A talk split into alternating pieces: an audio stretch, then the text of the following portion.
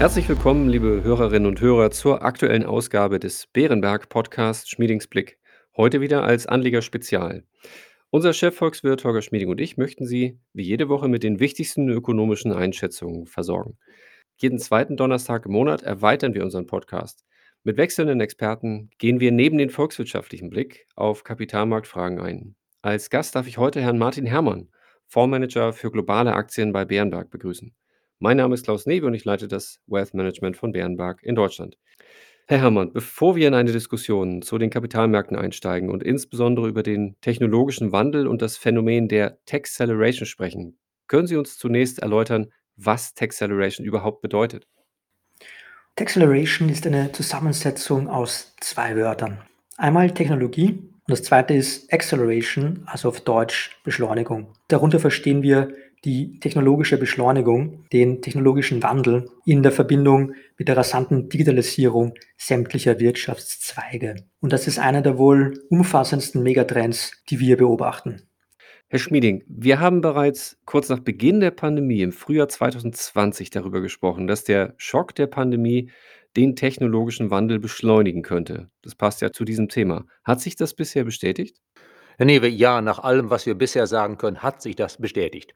Die Pandemie ist ein schwerer Schock, aber wie erwartet, Schocks bringen Dinge in Bewegung. Schocks zwingen zum Handel, sie bewirken Wandel. Es gibt quer durch die Wirtschaft, durch die öffentliche Verwaltung einen Versuch, moderner zu werden, digitaler zu werden. Und eine Folge davon ist ja, dass es diesen großen Mangel an Halbleitern gibt, der die Produktion beispielsweise im Automobilsektor zurückhält, eben weil wir den technologischen Wandel beschleunigen wollen, brauchen wir mehr Halbleiter als sonst. Das ist also ein Zeichen, es ist tatsächlich viel in Bewegung gekommen. Welche Potenziale sehen Sie für die kommenden Jahre? Kann sich der Wandel noch beschleunigen? Ich glaube, dass der Wandel rasant weitergehen wird im Bereich Technologie. Zum einen, ja, weil Halbleiter heute fehlen, kann ja heute noch nicht alles umgesetzt werden, was wir gerne umsetzen würden. Da werden in einigen Jahren wesentlich mehr Halbleiter auf dem Markt sein, dann wird noch wesentlich mehr möglich sein. Zum anderen, Planungen brauchen oftmals Zeit. Wir wollen moderner werden, wir wollen den Wandel beschleunigen. Bis wir das umgesetzt haben, wird es noch einige Jahre dauern, zumindest bis es voll wirksam ist. Und es kommt ein weiterer Faktor dazu. Wir sehen bereits jetzt einen gewissen Arbeitskräftemangel. Das wird sich aus demografischen Gründen verstärken, quer durch die westliche Welt, auch in China. Und damit dürfte es mehr Investitionen der Unternehmen in arbeitssparende Technologien geben. Auch das ist technologischer Wandel, der noch für längere Zeit wahrscheinlich relativ rasch voranschreiten wird.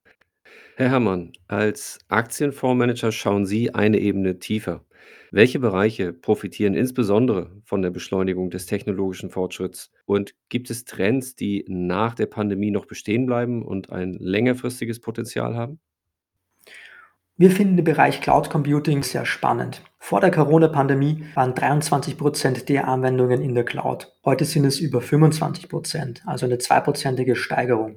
Das bietet Raum für stetiges Wachstum in dieser Dekade. Und die Gründe davor sind, dass neben Storage und Computing die Nachfrage an rechenintensiven Anwendungen wie künstliche Intelligenz und Analytics auch noch weiterhin steigen wird. Und neben Cloud Computing mögen wir auch Subsektoren im Bereich Software, die auch noch sehr geringe Penetrationsraten aufweisen. Da will ich zuerst gerne mal den öffentlichen Sektor erwähnen, also Behörden oder Gemeinden.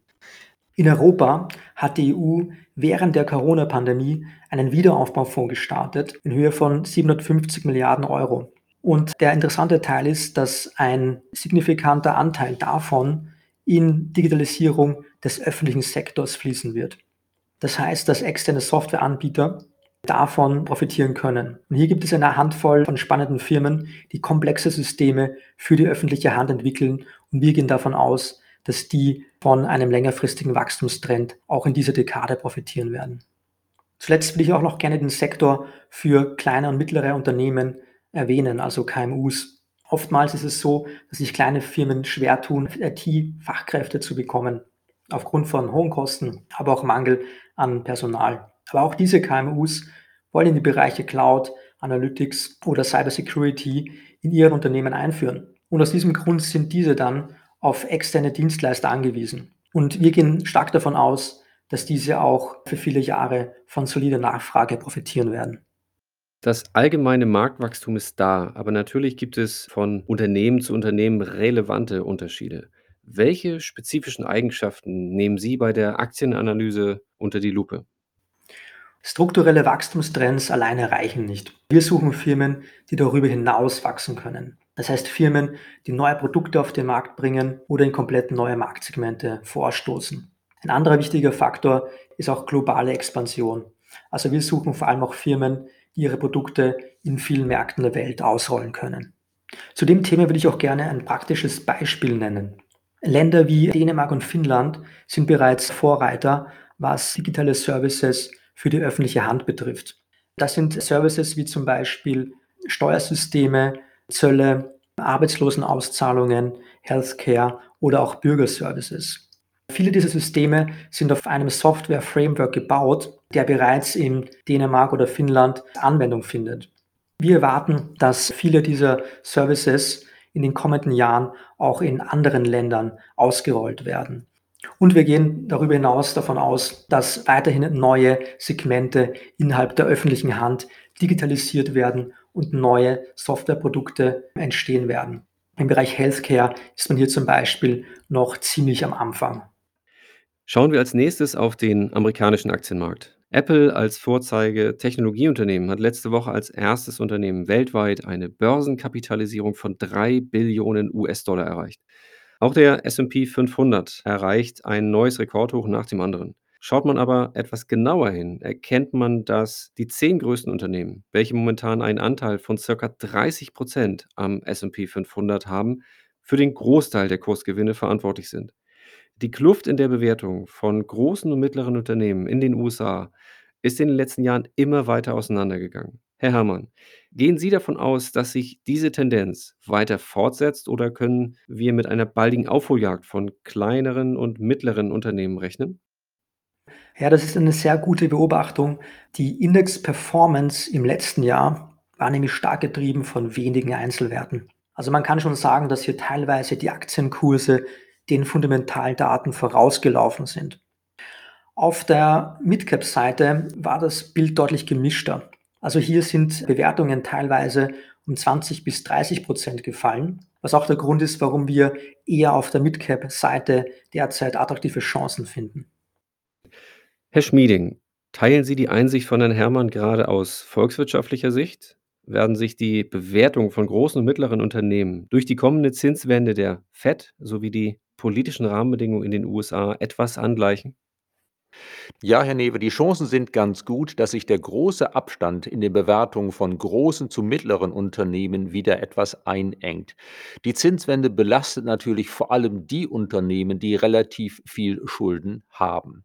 Es ist aber so, dass gerade in den USA viele der mittleren Unternehmen gute Finanzpolster haben und deshalb alles in allem die Zinswende ganz gut überstehen dürften. Ich würde sagen, da ist auch ein gewisser Nachholbedarf in diesem Segment des Marktes. Also alles in allem kann ich die Einschätzung von Herrn Herrmann durchaus unterstützen. Vielen Dank, Herr Schmieding. Wir kommen zum Ende unserer heutigen Ausgabe und deshalb würde ich Sie, Herr Herrmann, um eine letzte Einschätzung bitten. Welche Punkte sollte ein Anleger zusammengefasst aus der heutigen Ausgabe mitnehmen? Der erste wichtige Punkt ist, dass wir weiterhin starke Trends sehen, die auch nach der Corona-Pandemie bestehen bleiben. Hier sehen wir die Sektoren wie Cloud Computing, aber auch Subsegmente im Bereich Software wie für die öffentliche Hand oder auch für KMUs sehr gut positioniert. Und außerdem ist die Bewertung bei Midcaps zuletzt deutlich attraktiver geworden, weshalb wir auch in diesem Bereich attraktive Chancen finden. Viele unserer Hörer erfreuen sich an unserer neuen Abschlussfrage. Herr Herrmann, darf ich Sie fragen, hätten Sie vielleicht eine Buch- oder Podcast-Empfehlung für uns? Ja, einen Podcast, den ich sehr gerne höre, heißt Business Breakdowns. Hier erklären Gründer oder Experten spannende Firmen und geben tiefe Einblicke in das Geschäftsmodell.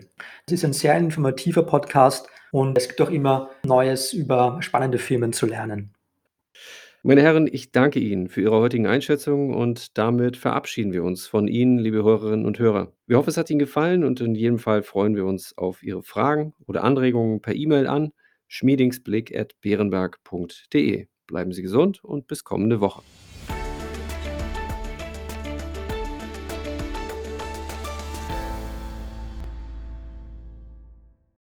Wichtige Hinweise. Bei dieser Information handelt es sich um eine Marketingmitteilung.